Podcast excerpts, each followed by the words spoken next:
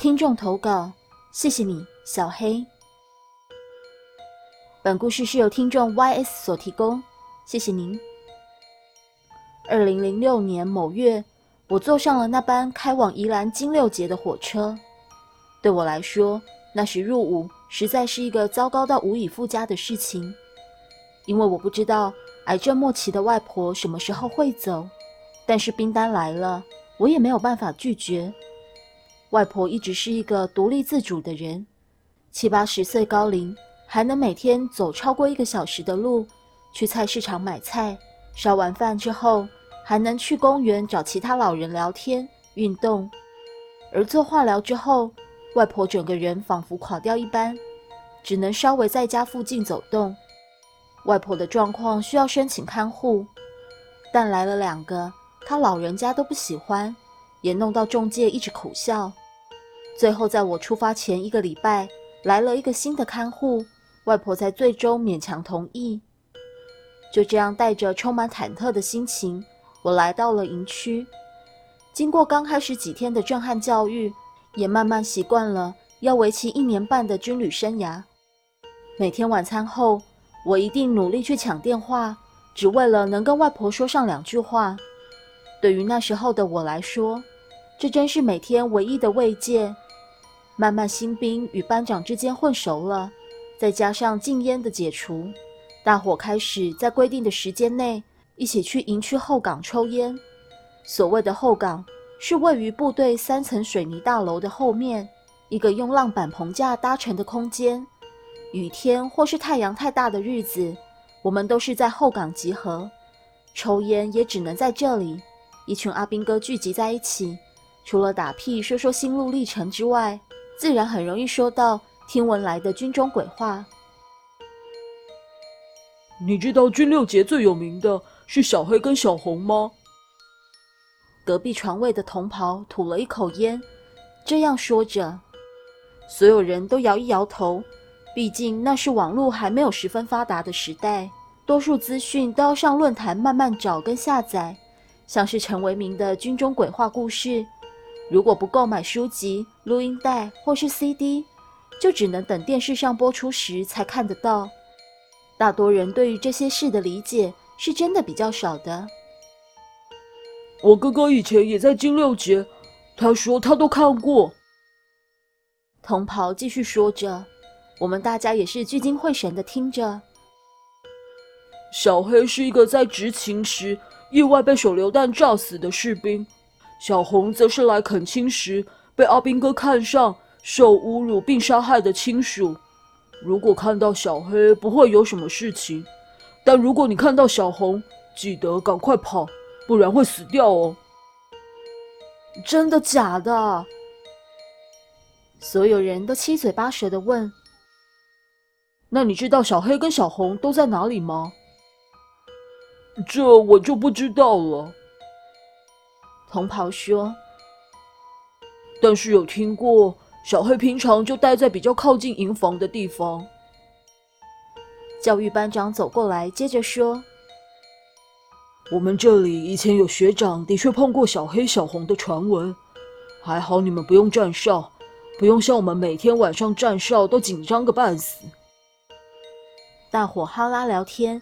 一天天就这样过去了，什么小黑、小红，再也没有听到有人提过。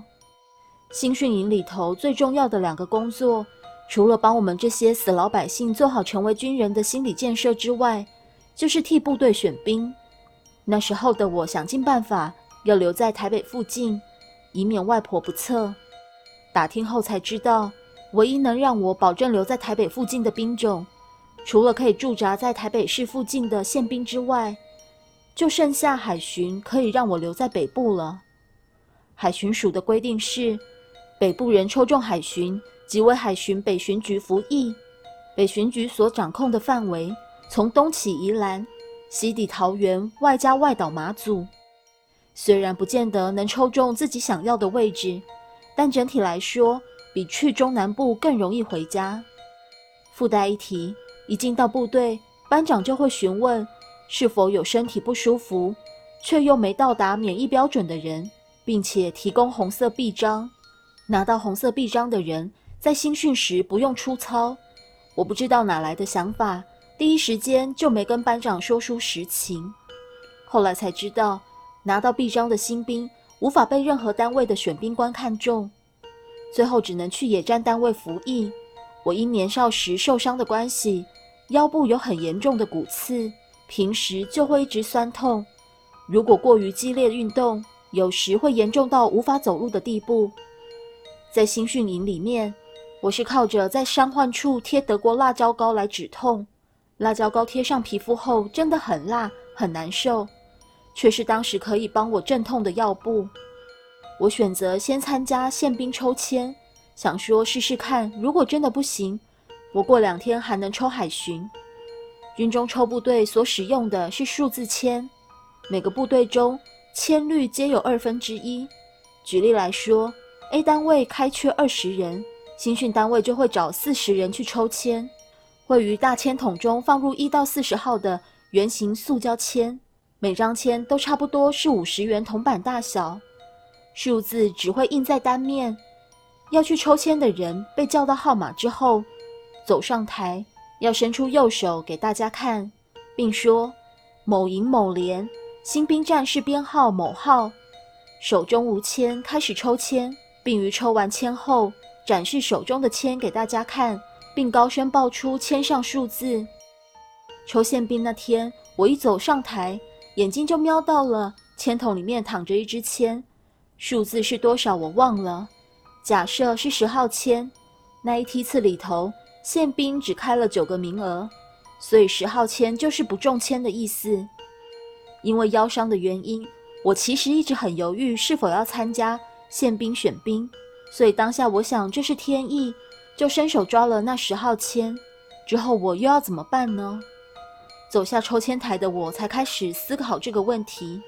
我想留在台北附近的希望就落在海巡了。当天晚上洗完澡后，一个人去后岗点了一支烟，蹲在墙角靠着，满脑子想着的都是不知自己该何去何从的事情。后岗本来照明就比较不好，光线昏暗，搭配上营区灯火管制，偌大的环境里只有一个灯泡独自发着光，在黑暗中。忽然觉得自己右手边有一个人走过来，蹲下并看着我。我转过头看去。没人，却有一团像是人形的黑影跟我一样蹲着。我想这是黑暗中眼睛造成的错觉，并不予理会，继续抽着我的烟。可是他还在，我很清楚地感受到他正在凝视着我。不过可以明显知道他没有恶意，只是想要跟我挡一根烟抽。我打开烟盒，里头只剩下最后一根，我点上，把烟放到地上。口中念念有词地说：“我也只是来当兵的阿兵哥，请不要吓我。我身上只剩下这最后两支烟，我们一人一根，请慢用。如果可以的话，我过两天要抽海巡的签，请问能不能帮我呢？谢谢。”随即看到地上那根烟头的火光，仿佛真的有人吸食一样，一明一灭。比我手中的那支烟还要早烧完，应该是小黑吧？我想。我抽完烟站起来，对地上仅有的烟头合掌一拜，请保佑我，谢谢您。口中又说了一次。忽然之间，听到集合的呼喊声，我立马跑到连集合场，营长要训话，班长说：“部队右转，起步奏。”大伙往营部的方向走去，远处对向开来了一台车子，远光灯直接照射着我们。当我被那台车远光灯照到的时候，眼睛亮得睁不开，立马闭上双眼，用手揉了揉。此时，一个数字从我眼底残存的后向光圈中浮出，十八。这个数字我这辈子都不会忘记。那个数字的写法仿佛是国小学生写的一样。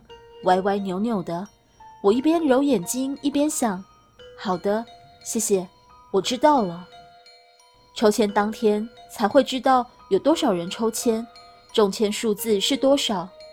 当天走进中山堂，一起来抽签的同梯就偷偷跟我说：“哎，十八号以前都中签哦。我点点头，不讲话。他以为我很紧张，捏捏我的肩膀说：“放轻松一点啊。”我笑了笑，没答话。其实我并不是紧张，相反的是觉得有点兴奋。是否能抽中海巡的签，对我来说已经不是重点了，而是我是不是真的能抽中十八号签。抽签顺序安排的关系，我的顺位在很后面。大家的欢笑声与叹息声，随着抽签者中签与否此起彼落，但我只注意听着。十八号签是否已经被人抽走了？真的没有。手中无签，开始抽签。等到我把手伸进签筒的时候，右手马上碰触到一支签。那时候偌大的签筒里面只剩下不到四五支签，要一下就摸到签的几率不大。况且我并没有特别试着去选签，而只是把手直直的往铅筒内伸进去。我想都没想，直接抓起那支铅。